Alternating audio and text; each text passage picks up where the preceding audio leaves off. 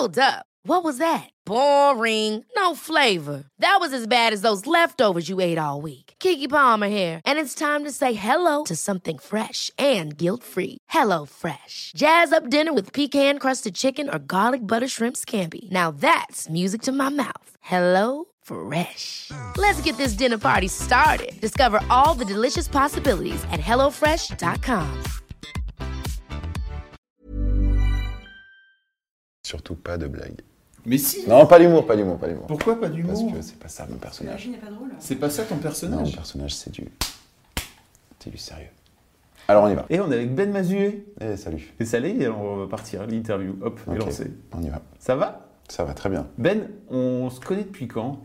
Oh là là, 2010. On se connaît depuis 2010, exactement. C'est ça, hein, ça commence à faire un bail. Et tu sais quoi On n'a jamais vraiment parlé de ta vie sur, Ah bon? euh, sur Mademoiselle. Non, on t'a Un on peu. a- on t'a chan- on t'a entendu chanter, euh, on t'a entendu dire euh, Regarde, je vais faire mon morceau guitare-voix, mais vraiment c'est trop de la merde. Et juste après, tu dis C'est pas terrible, hein Je, l'ai, en- je l'ai J'ai ça hein, dans, dans ma- dans la boîte. Le mec vient de sortir un truc fantastique, magnifiquement beau et tout, et le gars finit par dire C'est pas terrible. Alors Merci. c'était- magnifique, voilà.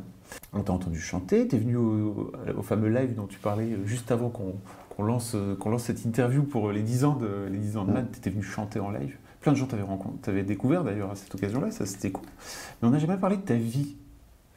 Tu sors euh, ton quatrième, troisième album, Ouais. euh, qui s'appelle La Femme Idéale. Ouais. Mi-septembre, le 15 septembre exactement. Oui, On en reparlera plus tard. bien sûr.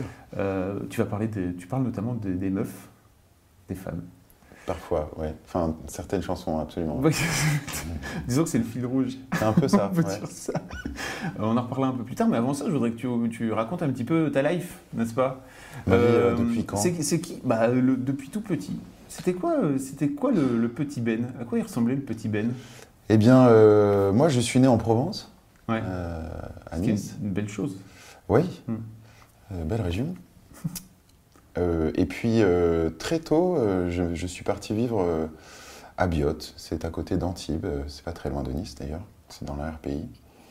Et donc, j'étais dans ce pays, comment dire, où il y a beaucoup de soleil et il y a beaucoup de sport. Donc, il vaut mieux être à la fois réceptif au soleil et au sport. Je te sens venir.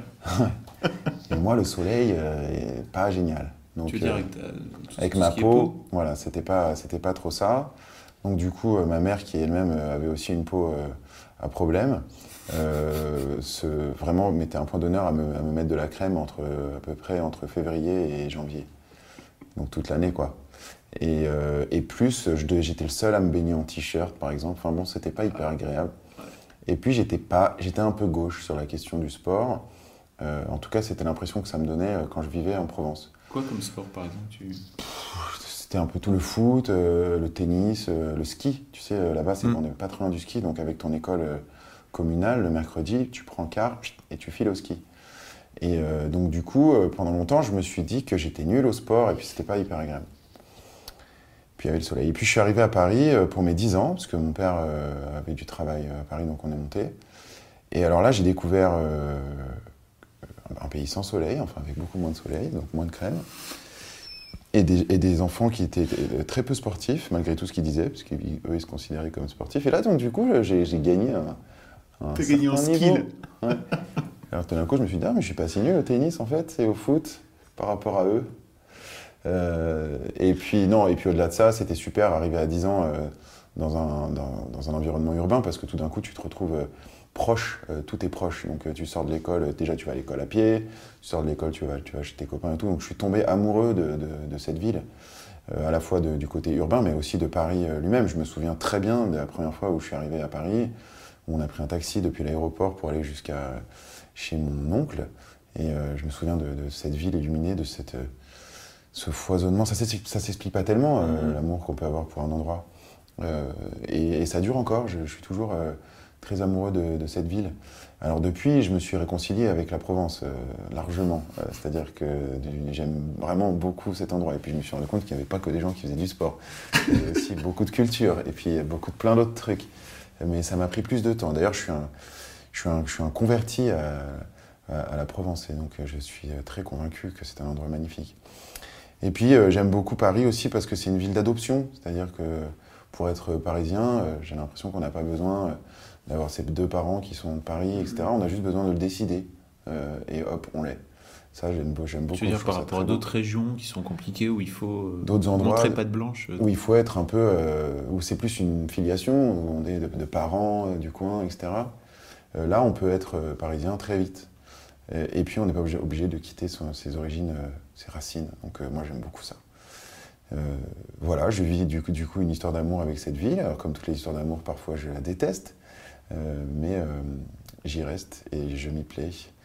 Voilà, j'ai grandi euh, à Bastille, dans, dans un, un quartier super agréable. Et puis, euh, on continue ou je, Ouais, ah, je poursuis Ah sur ma oui, vie Je poursuis. sais pas vraiment quels sont les points d'orgue euh, bah, quoi sur lesquels je devrais insister. Bah, euh, c'est- quoi le ben adolescent en fait? Alors, Est-ce que, que tu t'es épanoui, comme tu dis que tu t'es épanoui en arrivant à Paris, est-ce que ça a contribué à ta personnalité, à ah ouais, faire, à l'homme que tu es devenu aujourd'hui ah non mais complètement. Encore une fois, je, je- je reviens sur cette liberté euh, qu'on peut avoir, euh, en tout cas que moi j'avais euh, en ville, de par la proximité et aussi la qualité des transports. C'est-à-dire que quand on vit à la campagne, on est souvent transporté par ses parents ou par un scooter avec tous les dangers que ça peut représenter. Là, euh, il y a tout ce qu'il faut. euh, Il y a des, des bus, des métros, des trucs, donc on peut toujours aller chez, chez les uns, chez les autres. On, est, on, est, on est très indépendant très vite.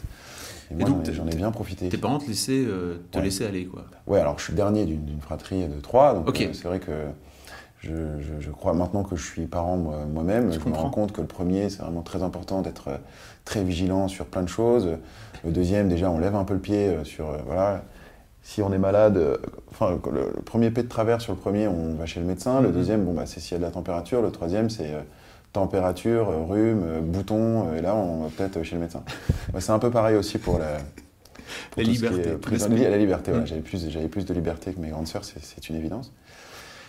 Et puis, euh, et puis la musique est venue assez vite. Je dois dire que j'en ai, j'en ai beaucoup écouté et très vite j'ai eu envie d'écrire.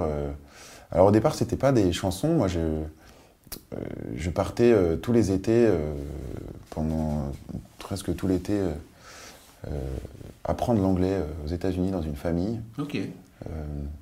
C'était un rite, c'est ça? Voilà, c'est ça en fait. Ma mère est partie étudier aux États-Unis grâce à l'AFS, l'American French Union, quand elle était en terminale. Donc à l'époque, on est en 1960, hein, donc c'était vraiment le début. Pour te dire, elle est rentrée avec des céréales en disant ça se mange. C'est-à-dire qu'on ne mangeait pas de céréales aux en France dans les années 60. Apparemment, ça c'est ce qu'elle m'a dit. Je ne suis pas non plus le hyper mythe. renseigné. C'est la légende de La maman. légende, c'est ça. Et aussi du maïs. Euh, Ouais. Je me souviens qu'elle était, enfin, elle, elle raconte qu'elle est allée dans les, dans les champs de maïs à côté de chez elle euh, pour, euh, pour faire cuire du maïs, pour faire goûter à sa famille, parce que chez, aux États-Unis, ils mangeaient beaucoup de maïs comme ça directement sur le, Sur, sur le. sur le, comment ça s'appelle, le pi, hein, c'est ça, l'épi. Voilà. Non, le pi, ça n'a rien à voir. ouais. sur l'épi. Et en fait, figure-toi qu'il y a plusieurs variétés de maïs, et que ça, c'était du maïs pour cochon, et tu ne, peux, tu ne peux pas le faire cuire. Bon, bref. Détail, aucun intérêt cette, cette histoire. Bref, elle a beaucoup appris euh, de, de- de partir aux États-Unis, euh, à la fois sur elle, mais aussi euh, elle a appris l'anglais, donc elle a considéré que ça faisait vraiment partie de l'éducation que de nous envoyer tous les étés euh, aux États-Unis apprendre l'anglais dans une famille en immersion totale. Première année où je suis allé, j'étais en sixième. J'avais des notions d'anglais bah, de sixième, hein, donc euh, je me souviens que la l'hôtesse de l'air arrivée dans l'avion m'a demandé si je voulais boire quelque chose. Je savais pas De quoi parlez-vous? Voilà. Donc je suis arrivé, j'étais un peu perdu. Et, euh, et puis loin de ma famille, enfin bref, c'était pas forcément euh, euh, évident, même si c'était c'est- formidable de pouvoir vivre ce genre d'ex- d'expérience. Ça forme la jeunesse. Absolument. comme on dit. Et du coup, on correspondait avec mes parents euh, par, par courrier, euh, à l'époque, par internet. C'est dur à dire. Et même au, T'as je 36 recevais ans, des fax, Je recevais des fax. Mon, Des père, fax. mon père envoyait des fax. Ouais. Et donc on correspondait, et moi j'étais très ému par la qualité d'écriture euh, de mes parents, euh, qui avaient chacun une plume très particulière, Ils font quoi tes très belle. Ils font quoi tes parents alors ma mère, elle était euh, prof de français et mon père euh, architecte. Et donc du coup, ça m'a beaucoup touché de les lire et, et ça m'a inspiré, ça m'a donné envie de leur répondre. Donc on a beaucoup utilisé la correspondance écrite. Euh, C'était quelque chose de très euh, entendu chez moi d'écrire des lettres. Et, euh, Et Mais ça- l'émotion. Ça passe, ça démarre de là, de, Ouais, ce, de ouais, ce ouais. voyage. Et je pense que l'émotion aussi de la lecture vient des lettres, vient de l'épistolaire, vient pas du tout des livres. J'ai très peu lu de livres. Moi, j'ai lu. Enfin, c'est pas génial, quoi. Euh, en termes de. Bellamy de Maupassant, parce que c'était au programme. Ouais, ça, les trucs Ouais. obligatoires. Mais je pense que ça, ça m'a pas aidé, ça, les livres obligatoires. Bref, euh, et puis voilà, ça m'a mis un peu le pied à l'étrier sur, la- question de l'écriture. Je me suis mis à écrire, euh, des poèmes, à écrire des, chansons, euh, à écrire des lettres pour les gens dont j'étais amoureux. Ça a duré jusqu'à la fin du lycée. Et puis, et puis dès le début du lycée, je me suis, tombé sur cette, ce studio de, de répétition qui s'appelait Luna Rossa, qui se trouvait dans les frigos à Paris à l'époque. Euh, les frigos qui sont donc euh, les anciens entrepôts frigorifiques du 13e arrondissement de Paris, qui maintenant euh, existent toujours, mais sont des ateliers d'artistes ou même des appartements. Et dedans, il y avait le Luna Rossa, donc un studio de répétition. C'était un coup de foudre total, enfin, d'arriver dans ces studios, de pouvoir profiter d'une guitare électrique, d'apprendre la batterie, etc. C'était vraiment, vraiment, vraiment incroyable. Comment tu y es arrivé, en fait Par quel, par quel biais un peu par hasard? Euh, eh ben, en fait, euh, quand j'étais en... Ça va être une longue histoire, je sais pas, on coupera en tête. On verra. Quand je suis arrivé en quatrième, euh, il fallait choisir une, langue, une deuxième langue étrangère. Moi, je voulais faire espagnol euh, pour rester avec mes copains. Et mes parents m'ont dit, mais non, regarde, dans, ta, dans, ton, dans ton collège, il y a russe. C'est quand même gé- génial de pouvoir faire du russe. C'est une très belle langue. Il n'y a pas dans tous les collèges qu'on peut faire du russe. Tu devrais faire du russe. Je dis, non, je voudrais faire de l'espagnol. Me fait, non, tu sais, ce serait bien que tu fasses du russe. Je dis, non, je voudrais faire de l'espagnol. Il fait, non, mais en fait, C'est ta gueule, en fait, Ouais. voilà, c'est, euh, arrête, euh, tu vas faire du russe. Et ma mère, pour me convaincre, m'a dit, tu sais quoi? Je vais faire le russe avec toi, je vais l'apprendre avec toi. Ça a duré deux leçons, jusqu'à ce qu'elle lâche complètement l'affaire et qu'elle me laisse complètement tout seul avec mon russe.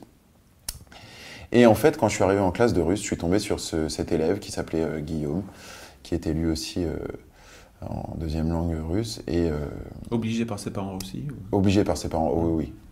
Guillaume Urgivitz, donc même un peu une culture Ah oui. De là-bas. Donc, euh, du coup, euh, on, on est devenus très amis et donc j'ai plus jamais regretté le fait d'avoir fait du russe grâce à lui. Et, euh, et lui avait pas mal d'amis. euh, il avait redoublé, donc c'était un peu un grand et tout. euh, il, il habitait le 13e, tout ça. Et il avait une grande bande d'amis dans le 13e, dont certains étaient musiciens et c'est eux qui m'ont fait découvrir les frigos. Voilà. C'est Ah, pour ça que je te parle de. Non, mais il y a des itinéraires parfois, tu vois. C'est ta Ah mère ouais. qui t'oblige à faire du russe, qui t'amène à, qui t'amène à découvrir ce mec, Voilà, qui t'amène à, à ce studio, qui t'amène à la musique. exactement. Fou. Et après, euh, on s'est séparés pour la, pour la seconde. Moi, je suis allé dans un lycée qui faisait pas russe. Donc là, mes parents m'ont dit, mais il n'y a pas russe, comment tu vas faire? Je dis, ah merde. Peut-être tu vas arrêter russe. dommage. euh. Donc je dis, bah, j'ai qu'à faire le CNED. Et mon pote Guillaume, lui aussi, avait choisi un lycée où il n'y avait pas russe. Donc il a fait aussi le CNED. Sauf qu'il avait un pote, bon plan, qui faisait le CNED aussi et qui envoyait ses devoirs un peu avant nous. Donc il recevait les corrections avant même que nous n'envoyions nos devoirs.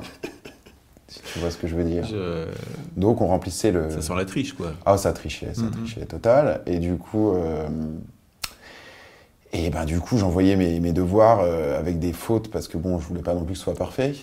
Donc je recevais des, des corrections. On me, dis- on me disait, mais c'est super, mais tu fais des fautes grossières. C'est très étonnant par rapport à la qualité de tes. Voilà. Donc en fait, ça, ça a duré un an. Au bout d'un an, j'ai dit à mes parents que bon, ça marchait pas du tout cette histoire de russe, que j'étais complète dans une complète tricherie et que ça n'allait pas fonctionner longtemps. Du coup, je suis passé sur l'espagnol. En fait, on va parler de mes langues étrangères, hein, globalement. Non, mais c'est intéressant parce ça que revient un peu, il y a cette honnêteté aussi, tu vois, de, de l'adolescent qui est capable de venir dire. euh, Non, euh, j'étais très menteur. Non, je vais pas ah, te mentir. Enfin, là, Donc, mais... t'as, t'avais cette- t'as eu cette fulgurance en tout cas. Ouais, ouais, là. Donc t'étais un gros mytho, c'est ça? Ouais, ouais. Ok. Ouais, totalement. ouais. Ok. Énorme mytho. Par rapport à mes parents. Après, Ah, dans la vie. euh, Pas de dans la vie, euh, t'es pas. Pas trop. Hmm. Pas trop. Enfin, j'essayais de faire attention. Tout ce qu'il vous raconte là, c'est De faux. toute façon, tout ça, il faut hein, au départ. C'est une belle histoire. euh, C'est tout.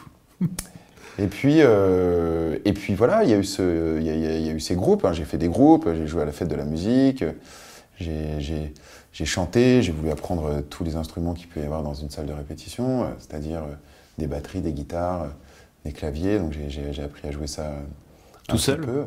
Ouais, voilà, tout seul. Moi, j'ai un truc, c'est que j'apprends et puis au bout d'un moment, quand je, quand je trouve que ça va, je, je m'arrête. Je suis pas du tout euh, perfection- perfectionniste, quoi. J'ai un petit niveau dans un bon nombre de petits trucs, mais vraiment euh, jamais euh, je peux dire que je suis fort dans quelque chose. Puis voilà, ça a poursuivi. euh, J'avais 17 ans, 18 ans, il a fallu passer le bac. euh, J'ai passé le bac. Euh, et, euh, et puis je suis allé faire des études de médecine. euh, parce qu'à l'époque, euh, j'avais pas vraiment saisi ce que pouvait être ma, ma vocation première. Et puis parce que je trouvais ça très beau d'être médecin, très universel. Magnifique, c'est vrai, c'est un métier sublime. Qu'est-ce qui te pousse à vouloir. C'est quand même pas banal le médecin. Qu'est-ce qui pousse à faire médecin?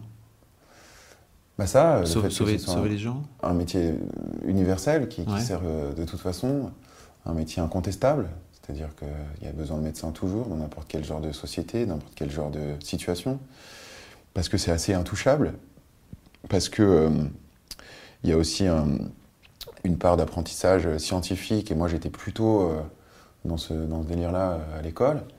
Donc du coup, je me suis lancé là- là-dedans en me disant on verra, je vais essayer ça. Et, euh, et la première année, c'est pénible, hein, c'est très dur. Il faut, être vraiment en scolaire, il faut, aimer ça, il faut, aimer étudier.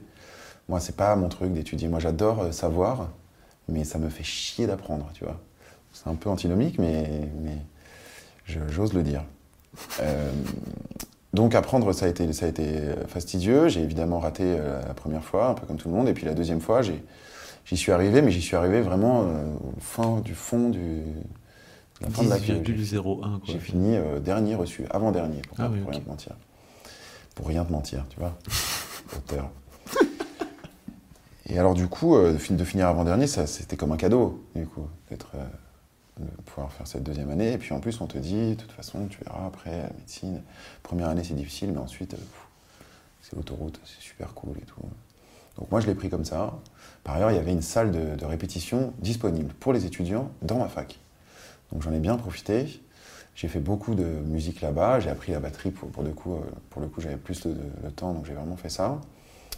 Et puis voilà, j'ai fait mes études. Euh, cas cas, j'ai envie de dire, tant bien que mal, avec euh, beaucoup. euh, j'ai pris beaucoup de claques en médecine parce que, au-delà de tout ce que ça peut représenter de, savoir, c'est aussi une école sociale énorme. C'est le fond de l'entonnoir, l'hôpital. hein. C'est là où tu vois tous les gens. Donc ça t'apprend les, gens. Euh, et puis j'ai envie de dire, c'est une vraie belle fenêtre sur ce que peut être euh, euh, ton entourage euh, réel. Tu, tu- tu vois des gens de tout genre de société, tu rentres dans des maisons dans lesquelles tu ne rentreras jamais euh, autrement. Et donc je pense que ça, ça m'a beaucoup appris. Et je me suis rendu compte à quel point je vivais dans un cocon, à quel point euh, j'étais quelqu'un de fermé en vérité, euh, aussi ouvert que je pouvais l'être. Donc ça, ça m'a beaucoup appris. Et puis j'ai aussi vu des gens autour de moi qui étaient des passionnés total de ce qu'ils pouvaient faire, de, de soigner, d'apprendre, de, de la médecine. euh, dans- Et donc je me suis dit, moi, je vais faire, je vais faire ça, moi. Je vais, faire, euh, je vais être passionné pareil. Et puis je me suis rendu compte que ma passion, bah, c'était plutôt la, la musique. Ça s'apprend pas. Et donc là, j'étais en cinquième année, donc j'étais vraiment à la moitié du truc. euh. Je me suis dit, merde, qu'est-ce que je fais? Donc euh, j'ai poursuivi en me disant, je vais, je vais poursuivre et puis je vais, je vais continuer à faire de la musique autant que je peux, autant que ça me plaît. Donc ça, ça a continué, ça a continué, et puis euh, au bout d'un moment, euh, j'ai été mis devant un choix, c'est-à-dire qu'il a fallu que, je, que je fasse un choix parce que j'avais pas la possibilité, j'allais dire, chronologie, non pas chronologique, dans les horaires. C'était trop chronophage, quoi, c'était ça le mot que je cherchais. Du coup, euh, la musique, euh, la musique a pris le dessus. euh, et quand, j'ai eu ce choix à faire, je me suis dit que j'avais pas fait tout ça pour rien et qu'évidemment il fallait que je choisisse de poursuivre dans la, musique et ça me, ça me rend très heureux. Alors c'est pour voyage d'angoisse, bien sûr, pour plein de raisons, mais c'est l'aventure. Moi j'avais envie de ça. T'avais quel âge alors euh, Cinquième année euh, Quand je, quand je me suis dit je vais Ouais. vraiment essayer, euh, je, je devais avoir 21-22 et quand, quand vraiment c'est devenu ma, ma vie euh, professionnelle, je devais avoir une trentaine d'années, trentaine d'années. Voilà, et depuis ça se poursuit, ça vit, ça avance. euh, c'est passionnant pour plein de raisons, c'est difficile pour plein d'autres. Moi, je, j'aime beaucoup ce que je fais, j'aime beaucoup pour plein de raisons. et ça me rend fier. C'est aussi ça qui est très agréable dans le fait d'être un artisan, c'est-à-dire de, de, de créer des choses à partir de ses mains. C'est que on est, on est fier. Toi, tu dois connaître ça en tant que chef d'entreprise. Il y, a, il y a une vraie fierté à, à, à poursuivre une entreprise. Tu vois, tout à l'heure, tu disais, ça fait 7 ans qu'on se connaît. J'ai envie de te dire, mais ça fait 7 ans qu'on existe. Tu vois, toi, ça fait plus, ça fait 12 maintenant.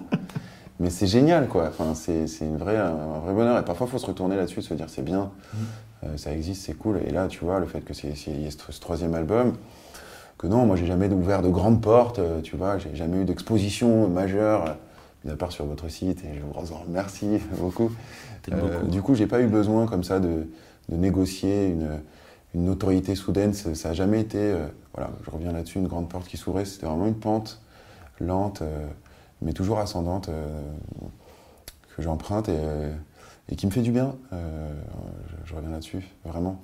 Tu t'es allé un peu vite entre tes 22 et tes 30 au moment où tu as décidé Parce que, non, mais le, chemin, en fait, entre les, entre les deux, il est, assez intéressant parce que je pense qu'il y a pas mal de mademoiselles qui doivent peut-être être dans ta situation, tu vois, euh, de se dire, euh, OK, en fait, je suis, je suis dans des rails parce que c'est- c'est là, en fait, tu étais dans des rails, toi, à ce moment-là, en médecine, et de te dire, bordel, je suis là-dedans. Où est-ce que je vais Est-ce que je m'arrête Est-ce que je sors des rails Est-ce que je comment je fais? C'est compliqué de venir euh, à un moment donné se dire ok stop, je décide d'y aller. Déjà comment, c'était quoi ton cheminement en fait pour décider de t'arrêter vraiment? T'as eu un déclic, t'as eu un machin à un moment donné qui t'a fait dire ok j'y arriverai pas?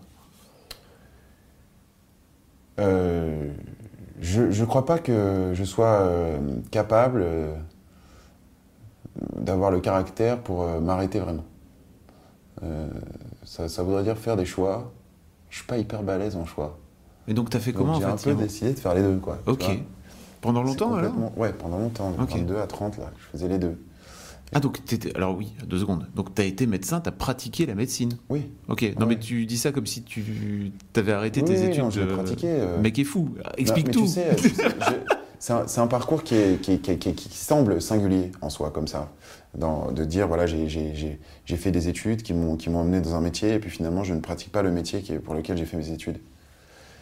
Mais en vrai, euh, c'est pas du tout singulier, c'est très ordinaire. Il y a je plein de pas. gens. Ouais, je dis pas font que c'est ça. singulier. Et en fait, euh, je, je, je, je l'ai fait en. En tout cas, mon, mon- mon idée, c'est que, que, j'ai semé, euh, et qu'à un moment, euh, à force de semer, tu finis par récolter, et, que tu, et que tu peux vraiment te lancer dans, dans, dans une, dans, dans un secteur. Et ça, ça a été une vraie leçon, y compris pour ma vie à venir. C'est-à-dire qu'aujourd'hui, je me demande ce que je sème pour, pour plus tard, tu vois. Je me dis, ah, et maintenant, là, tu es en train de faire quoi pour la suite? Tu t'assois pas euh, sur euh, des quelconques lauriers, pas des gros lauriers en plus, donc vraiment, faut- le siège serait pas vraiment hyper agréable. Mais donc, du coup, je continue à, me, à me poser la question de ce que je sème pour la suite. Et je trouve que quand on arrive, euh, plus on avance euh, en, âge, et plus semer, euh, ça devient euh, compliqué. Et euh, je trouve que, par exemple, les formations, qui sont euh, légion euh, dans notre euh, pays, euh, je trouve ça génial parce que c'est justement ça, c'est l'idée de semer euh, en permanence euh, quelque chose et puis de, de voir, alors il y a plein de choses qui n'aboutissent pas. hein. et aujourd'hui, euh, je me demande ce que je sème. Euh, je sais pas trop. Je fais des enfants, c'est pas mal ça comme semage. C'est déjà oui. Oui, mais c'est très ingrat, toi-même tu sais. hein. Oui. Jamais ils, ils Pour en parler longtemps. pour te dire, Ah, franchement, Si pas jamais. qu'est-ce que t'as assuré toutes ces années? Pas jamais. Pas jamais, c'est vrai. Non, pas Tu, jamais. tu l'as fait avec tes parents. Tu vas le faire, peut-être. Ouais, je l'ai fait. Je- Ouf. Peut-être 40 On est quand même plus dans le reproche que, que dans les félicitations. Mon père, il me dit toujours, tu sais, de toute façon, quoi qu'il arrive, tu seras un mauvais père. Donc vas-y, hein, fais bien, enfin, lâche-toi, fais comme tu peux, de toute façon. Et il a vraiment raison. Ouais, ouais, donc euh, c'est vrai que. Mais bon, c'est une manière de semer, ça c'est une évidence. Euh, donc euh, comment j'ai fait? J'ai fait comme ça. Après, il y a plein de genres de, il y a plein de personnalités différentes. Euh, moi, je connais bien donc le monde de la musique. Il y a plein de gens euh, dans la musique qui ont décidé rapidement d'être musiciens et qui ont quitté pour ça euh, le cursus scolaire, euh, j'allais dire classique, pour se lancer dans, dans, dans une formation euh, musicale et qui aujourd'hui a porté leurs fruits, ses fruits. Euh, tout dépend de comment tu te connais et puis des, des- des- des choix que tu es capable de faire et puis du caractère que tu as.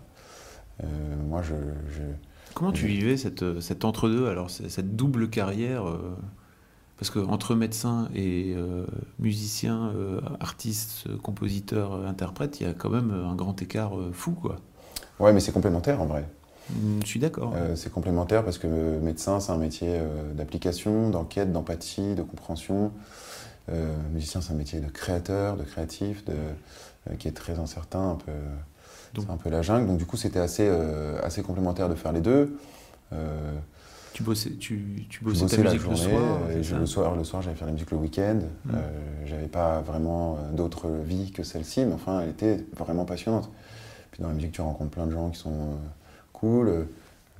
Il y a beaucoup de choses qui se passent le soir, donc du coup c'est assez, euh, assez agréable. Je, vivais ça avec euh, vraiment aucun problème. C'était vraiment cool. Ça demandait un peu de, de courage, j'imagine, par rapport à ce que ça représentait en effort. Mais ça, du courage, j'ai- pas l'impression d'en manquer. Si le courage, c'est de combattre ses peurs, pas l'impression d'en manquer. Tu vois, Bérangère Krief, elle a un tatouage avec écrit courageuse sur son mollet. Le meilleur tatouage que je connaisse. Je trouve ça super de pouvoir te rappeler que, ouais, t'es courageux. C'est entraînant. J'ai failli faire et puis je me suis dit que c'était un peu. bah, c'est copié, non, quand même. I'm Sandra, and I'm just the professional your small business was looking for. But you didn't hire me because you didn't use LinkedIn jobs. LinkedIn has professionals you can't find anywhere else, including those who aren't actively looking for a new job but might be open to the perfect role, like me. In a given month, over 70% of LinkedIn users don't visit other leading job sites. So if you're not looking on LinkedIn, you'll miss out on great candidates like Sandra. Start hiring professionals like a professional. Post your free job on linkedin.com/achieve today. Euh, c'est pas grave si c'est copié, que ça, te, que ça te ressemble et que tu le fais pas juste pour copier Bérangère. Ouais, mais je me demande si c'est pas pour un peu copier Bérangère. T'es fan de Bérangère J'aime bien Bérangère, ouais. Je trouve, euh, je, je trouve euh, que ce qu'elle fait, c'est vraiment bien. Ouais, j'aime beaucoup. Bah, elle a fait ma première partie euh, au Trianon. Ça fait quelques fois que je, je fais des, des- des spectacles à Paris où je prends des premières parties qui sont bien plus célèbres que moi. Je trouve ça génial. tu vois, j'ai eu Kian, j'ai eu Baptiste, j'ai eu Bérangère. Les gens s'assoient et ils disent Ah, mais. Ah, d'accord, ok, pourquoi pas. C'est pas pour lui, quoi. C'est pas... Ok. Ça, C'est cool. Ah, Ils ont cette gentillesse de venir. C'est en fait quand, tu, quand, ils ont, quand ils un spectacle qui n'est pas tout à fait encore écrit, quand ils ont 20 minutes ou une demi-heure. Et puis je trouve ça cool de prendre en première partie d'un spectacle des gens qui, qui n'ont pas, qui font pas la même chose que toi. Mhm. Euh, parce que du coup, tu n'uses pas, tu tires pas sur la même corde. Et euh, ça, c'est vachement agréable. Qui plus est l'humour, c'est encore plus agréable parce que ça met les gens euh, vraiment bien.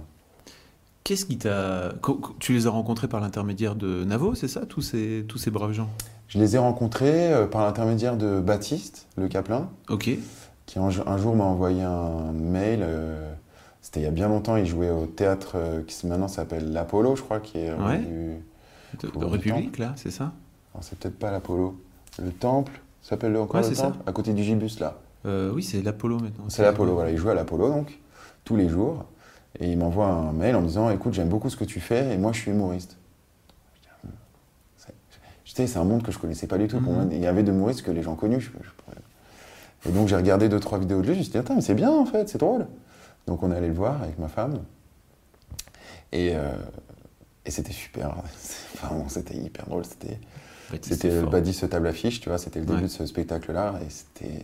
Mec est fou. Ah ouais, Sur scène. mais c'était puissant, c'était bien fait. On est sorti de là, il se trouve que sa femme, a- lui, elle est journaliste aussi, donc euh, on avait plein de choses à se dire. Donc on est rentré là-dedans et on s'est suivi sur nos carrières depuis ce temps-là. Et par ailleurs, euh, Bruno Navo, Mm. euh, lui, euh, euh, il m'avait contacté en me disant, écoute, voilà, je suis réalisateur. Non, c'était à l'époque, c'était la fille avec qui il était à l'époque, euh, qui m'a dit, mon mec est réalisateur, il, il voudrait mettre sa- ta musique sur un- une de ses créations. Je lui ai dit, bon, ok. Peut-être. C'est parfois tu reçois des trucs comme ça. Réalisateur. Bon. Ok. Et puis, euh, donc j'avais dit ok, pas de problème. Et il se trouve que c'était bref le truc. Hmm. Donc j'avais regardé après, j'ai dit, hey C'est pas si mal. c'est vraiment bien votre histoire, les gars. C'est très fort en vrai. Donc euh, on s'était on s'était vu par cet intermédiaire-là. Et puis il, il avait écouté le premier album, il avait été euh, Touché. vraiment touché, il était Mm. hyper euh, gentil et encourageant sur ce premier album. Et puis après, pour l'album d'après, du coup, euh, il, avait, il a écrit un titre sur l'album d'après, Navo. Et puis il m'a- il m'avait aidé aussi pour réaliser des clips. Enfin, j'avais fait des clips pour chacun des âges Mm. qui étaient des portraits. Il m'avait un, un peu tenu la Super main. clip. Et, et du coup, super titre. C'est gentil. Mm, c'est vrai. Et du coup, on s'était, on s'était vu par cet intermédiaire-là. On se voit pas euh, souvent. Moi, je suis très admiratif de leur euh, travail, mais surtout, je suis vachement allé voir les humoristes euh, pour écrire le spectacle qui est le, le spectacle que je joue aujourd'hui. parce que je trouve qu'ils ont une manière de tenir une salle qui est vachement intéressante. Et puis moi, en plus, j'ai eu à jouer ce spectacle avant que l'album sorte. C'est-à-dire que je jou- je jouais des morceaux que les gens connaissaient pas, et je les jouais 50 fois avant que l'album sorte. Et je me suis dit, dans la musique, les gens, ils viennent voir un artiste, mais ils viennent voir les chansons qu'ils connaissent. Ça les embête un peu d'entendre des nouveaux morceaux. Mais pas dans l'humour. Dans l'humour, ils viennent voir des nouveaux spectacles avec plaisir. Et donc, du coup, je me suis dit, mais comment ils font, eux, que nous, on ne sait pas faire? Et du coup, je me suis bien basé sur leur manière de faire. Euh, C'est-à-dire, en fait, ils te mettent dans des chaussons, ce que font pas forcément les artistes, où euh, eux, pour le coup, ils profitent, euh, ils utilisent la matière des, des mo- des morceaux que les gens connaissent. Et, euh, et voilà, je me suis appuyé euh, pas mal sur leur technique, j'ai- beaucoup regardé ça. Les seuls en scène aussi, Mm. sont en fait des stand-up euh, pas drôles. Hein, Ça s'appelle Seul en scène. Notamment, j'en avais vu un de Jacques Gamblin qui m'a Ouais. énormément marqué, qui s'appelait, dans mon souvenir, euh, Heureusement mon cœur scintille, qui jouait au, au Théâtre du Rond-Point, où il racontait sa vie comme ça, et puis il mettait de la poésie, il mettait des, de la danse. Jacques Gamblin, il danse Ouais. comme un dieu, hein, Mhm. c'est- je pense que c'est un danseur au départ.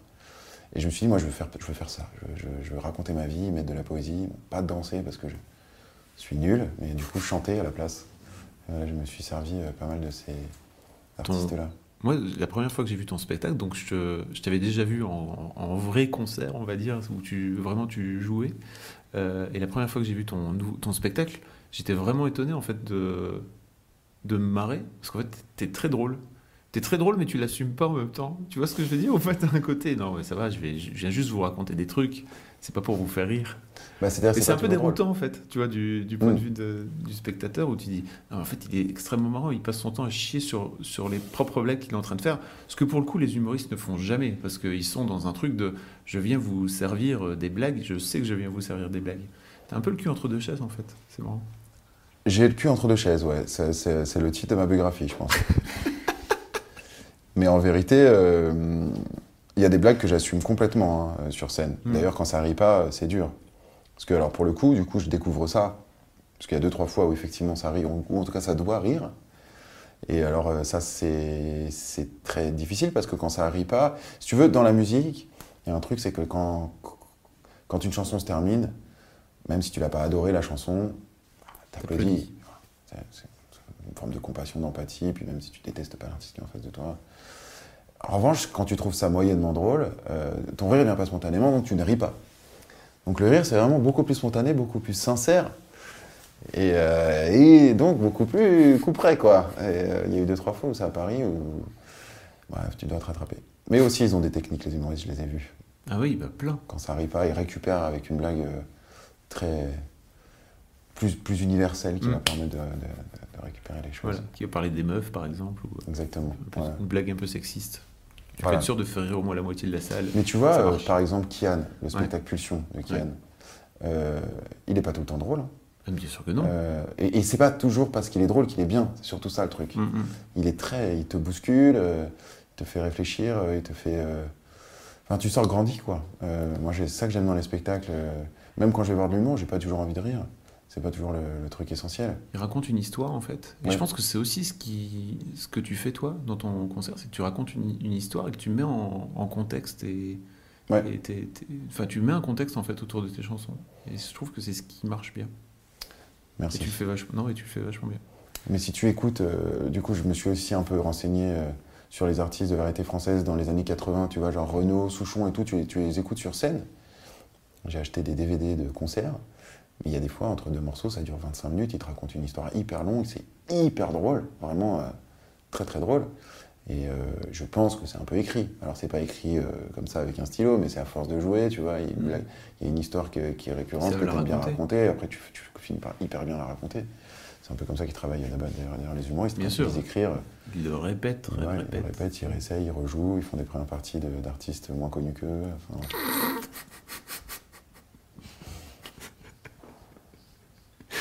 Bon, allons-y sur cet album en fait. Allez. Vraiment, parce que on, on voit bien un petit peu le, le chemin qui t'amène là aujourd'hui. Euh, donc tu disais que tu avais 36 ans. Mm. Euh, cet, album s'appelle La femme idéale. hmm. C'est qui la femme idéale La femme idéale, euh, c'est ces personnes, c'est- juste une espèce de. j'ai l'impression que. C'est qui ta femme idéale alors, si tu veux? La femme idéale que tu racontes. Alors, dans, dans- c'est le titre d'une chanson de l'album, Mm. euh, et c'est plus euh, l'idée de se dire que euh, une femme, euh, en tout cas certaines femmes, certaines de mon entourage, euh, se donnent, se mettent une pression euh, assez énorme pour être euh, dans une sorte de, je dirais pas de perfection, mais plutôt de, d'objectifs qui sont difficiles à tenir, parce que euh, voilà, c'est aussi une génération. Je ne vais pas faire de généralité, parce que on- généraliser sur un genre, c'est très très très très très casse-gueule. Mais euh, il y, a- quand même cette idée que aujourd'hui, euh, grâce à- au combat que, les, que les femmes et les hommes, mais surtout les femmes ont mené pour euh, plus d'égalité, euh, les femmes se retrouvent avec des objectifs et des ambitions qui sont un peu euh, euh, difficiles à tenir, à savoir qu'elles voudraient être mères comme leurs mères en ont été, aussi présentes et aussi euh, fortes, euh, tout en ayant aussi des ambitions de carrière euh, sérieuses parce qu'il n'y a pas de raison. Et donc du coup, euh, elles se retrouvent à faire aucun choix, quoi, devoir être euh, des, des mères comme l'ont été leurs mères qui étaient parfois mères au foyer, et puis euh, des pères, en tout cas des, des, des vraies, euh, des vraies bosseuses, c'est ce que je dis dans, mon, Mm. dans ma chanson, et je trouve ça difficile parce que ça demande de faire des choix, ça demande de, de redéfinir aussi ce que peut être une mère, une bonne mère en n'étant pas forcément aussi présente que l'ont été les leurs. Alors ça a été initié déjà avant par plein, tout un tas de femmes qui l'ont, qui l'ont, qui l'ont fait euh, avant elles, mais enfin c'est de plus en plus légion, quoi. Et voilà, c'était un peu ça euh, euh, l'idée. Je, je, je, je trouve que c'est ça euh, la femme idéale. Le, le deuxième titre de cet album m'a tué d'entrée. hein. Donc euh, le premier titre c'est J'arrive, que- Ouais. qui était déjà sorti sur, Mm. euh, sur YouTube, enfin, que- Ouais. qui est déjà sorti sur Spotify, etc., qu'on peut entendre, euh, où tu parles de... Bon, voilà, bonjour, euh, je m'appelle Ben et j'arrive, bouge pas. Ouais, Et, euh, et en fait, t'enchaînes sur ce, t'enchaînes ce titre sur une, ce qui pour moi est l'une des plus belles chansons d'amour que j'ai jamais entendues de ma vie. Vraiment. Le mec, mec, Merci. je l'ai mis, j'ai chialé instantanément. Dans les trois secondes qui ont suivi, je t'ai envoyé un message en disant. Ok, mec, deuxième titre, t'es déjà en train de me tuer, mais c'est même pas ça. C'est-à-dire que la première phrase m'a tué. J'ai plus le, le truc en tête parce que nous, beaucoup trop entendu, mais tu parles de. ça, ça doit être la 700 millième fois que je te vois t'habiller. Ouais, C'est quoi? Ça doit être la... non, ça doit être la 700 millième fois que je te vois t'habiller. choisir cette culotte ou celle-là que je te vois t'abîmer. Voilà. Allez, fin du game. Euh, Terminé. Euh, Cette chanson. euh, qui s'appelle tu me comprends 10 ans de nous? 10 ans de nous. Oui, bah écoute, moi écrire des chansons d'amour, euh, c'est un peu, euh, c'est mon marronnier à moi. hein. Je, suis très inspiré par, euh, par mon histoire d'amour. Euh, elle m'inspire parce que parce qu'elle change, parce qu'elle évolue, parce qu'elle a plein d'aspérités, parce qu'elle est pas lisse. Et effectivement, euh, 10 ans, c'est un chiffre rond, donc c'est facile de- d'en parler comme ça. Et puis voilà, on, j'ai- parlé de tout dans cette histoire. J'ai parlé de comment on s'est rencontrés, j'ai parlé de, des, tout débuts, j'ai parlé de, l'admiration, de la fascination, maintenant de, l'amour euh, véritable. Je ne sais pas ce que ça veut dire l'amour véritable, parce qu'il y a de l'amour véritable partout. C'est pas parce qu'il dure qu'il est plus véritable que d'autres. Euh, maintenant, euh, en tout cas, moi, il m'a demandé, il me, demande, demandé des efforts. Et un amour qui demande des efforts, c'est moins évident que celui qui vous tombe dessus. Et du coup, je, je- je- je suis content de ce morceau. Puis après, il y a aussi un lyrisme qui est, qui est porté par la musique de ce morceau, qui, est- qui, est- qui a été faite par Guillaume Poncelet, qui est donc un, un virtuose, hein, un génie. Et, euh, et lui, il a fait euh, Piano. le piano, les cordes, Les les, cordes. les- tout, tout, cette- ce lyrisme qui, qui suit vraiment le morceau. Moi, je voulais vraiment que ce soit comme ça, que ce soit un morceau qui qui, qui s'arrête pas de monter. Euh, et il, il m'a vraiment suivi dans ce, dans ce principe-là. Et je pense qu'il n'aurait pas du tout eu le même, euh, le même type d'émotion s'il n'avait pas été euh, aussi bien orchestré. Euh, je peux te dire que je l'ai enregistré, enregistré guitare-voix, je te ferai écouter, c'est pas la même limonade. Euh, ah non, mais je, pense un- que. Alors, tu- je sais bien que t'aimes pas les guitares-voix, t'es chiant. C'est chiant, on en a déjà parlé mille fois. Le mec ne veut pas. Euh, que ses chansons, euh, ses textes superbes euh, se déclinent juste en guitare-voix parce qu'il dit j'ai forcément besoin d'avoir plein de trucs autour. Il est comme ça, Ben voilà, c'est comme ça. Hein C'est vrai. Euh, mais je pense c'est sympa pour Guillaume parce qu'effectivement la musique est super belle. Mais en fait, t'auras beau mettre des beaux violons et un beau piano autour de, de, de paroles, on va dire, banales, ça fera pas le même effet du tout, quoi. Désolé. Je te le dis comme je pense. Non, ça fera Voilà. pas le même effet. Après, euh, je, je- Oui, tu as raison. C'est ta plume qui fait la, la puissance de ce Ouais, morceau, c'est rien d'autre. ça me fait plaisir. Désolé de te dire ça.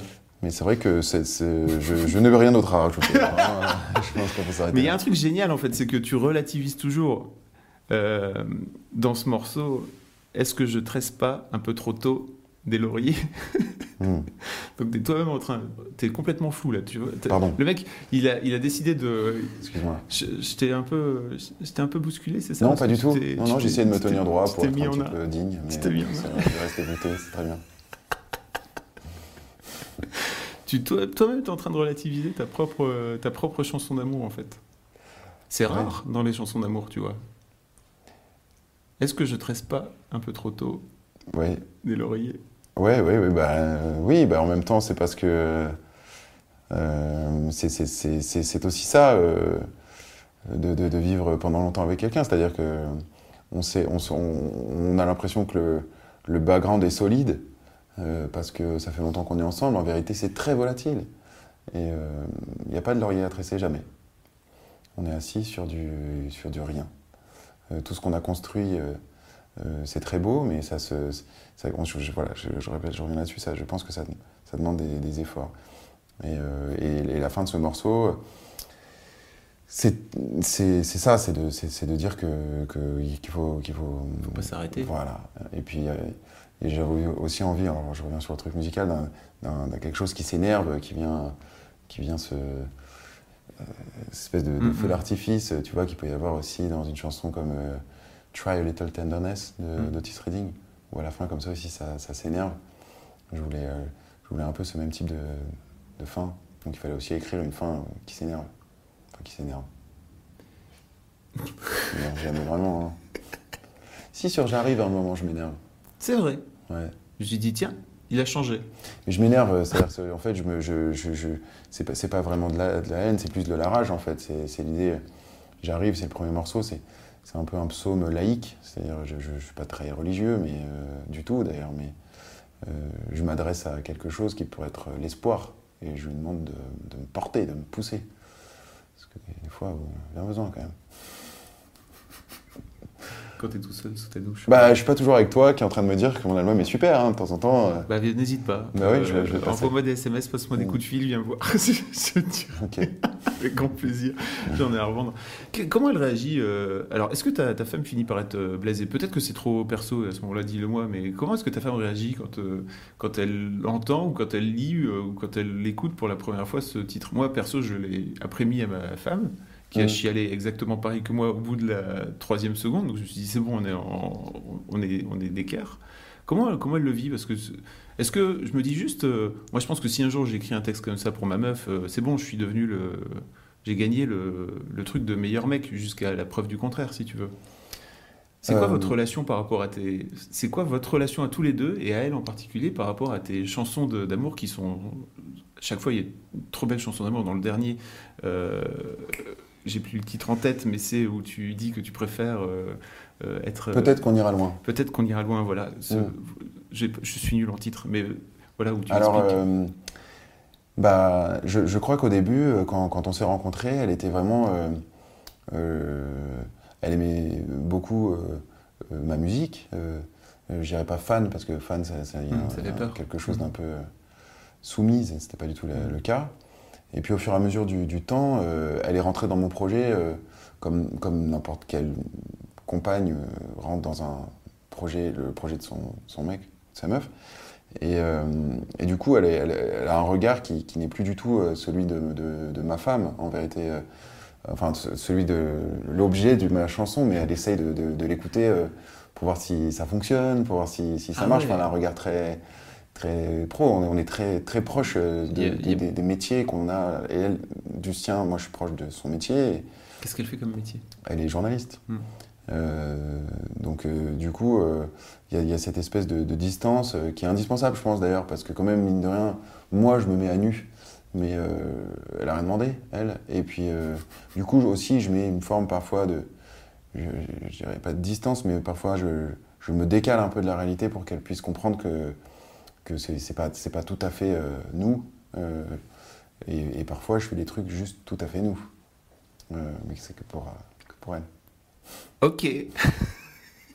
faut aller chercher, faut les fouiller dans ton ordinateur. ça. Faut, faut les- Ouais, mais c'est. faut hacker ouais. ton, faut hacker ton ordi pour avoir les vraies chansons de, les vraies, les vraies, les vraies chansons de vraiment d'amour de Ben. Ouais, ça? exactement. Je vous coupe les amis, il est midi 30. Oh putain. Vous Ouais. discutez, vous discutez, mais après. euh, Ouais, On va ok. boucler. Allez, Ah, bouclons. Écoute, j'aurais aimé parler euh, une heure et demie de plus avec toi. Peut-être qu'on pourrait, on pourrait. Je, je te parlerai d'un truc. J'ai une idée pour toi, si tu veux. Mais ça fait plus émission de radio qu'interview là, Ouais, je je sais. trouve. hein. Mhm. Et ça me fait plaisir. Mhm. J'adore. Ok, bah ça me fait plaisir. Ça me fait plaisir que ça te fasse plaisir. Tu fais des émissions de radio, toi Ouais.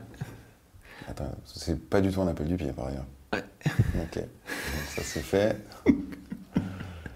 Merci beaucoup, Ben. C'était Ouais, ouais, c'était vraiment plaisir. cool. C'est la première fois qu'effectivement on retrace ton parcours et c'était vraiment, très sympa. Ça me fait plaisir. Ça, Euh, Moi aussi, ça m'a fait très plaisir. Achetez donc cet album qui sort pas tout de suite, hein, euh, le 15 septembre. Vous avez Oui, un peu mais le on temps. peut déjà le précommander. On peut le précommander et là Voilà. t'es fort, bravo. On voit le gars qui a vraiment évolué. T'étais pas du tout comme ça quand on s'est rencontrés la première fois, mais là le gars il est là, bim, le market, bien joué. On peut le précommander. Ouais, On va mettre des liens sur Ouais. internet, sur Amazon pour que. euh, enfin, est-ce que les gens savent ce que c'est la précommande Est-ce que les... Non, peut-être qu'il y a des trucs La, spécifiques. pré- la précommande, c'est un. Tu, tu- tu- tu achètes l'album maintenant, mais tu l'as pas. C'est ça la précommande. c'est quand même cool. Enfin, que tout le monde le fasse un maximum. Non, je, je, je-. Non, non, la précommande, c'est super parce que, euh, en l'occurrence, si tu précommandes mon album, tu, tu vas recevoir plein de choses en plus. D'abord, tu vas recevoir chez toi, un peu avant. Je vais t'envoyer une petite, euh, un petit mot avec. Il y a des titres euh, exclusifs, il y a plein de choses euh, qui sont cool. Et nous, ça nous aide bien parce que si tu, achètes l'album en précommande, il est comptabilisé comme les ventes de la première semaine. Ça rentre Du dans. coup, ça fait une grosse première semaine et ça, ça attise la curiosité. Et nous, attiser la curiosité, nous, petits artistes, on en a besoin. Eh ben écoute, c'est noté. Et euh, toutes les mademoiselles. Donc si vous découvrez Ben pour la première fois et que vous avez jamais- allez donc euh, taper Ben Mazuet dans Mademoiselle, vous allez trouver. Il y a, il y a du contenu. Ah hein. Euh, Il y, en- il y en a deux trois. Il y a deux trois trucs. Et puis si vous avez aimé la personnalité adorable de ce gars, vraiment, faut faut soutenir. Merci beaucoup Merci. Ben. Merci. Ciao.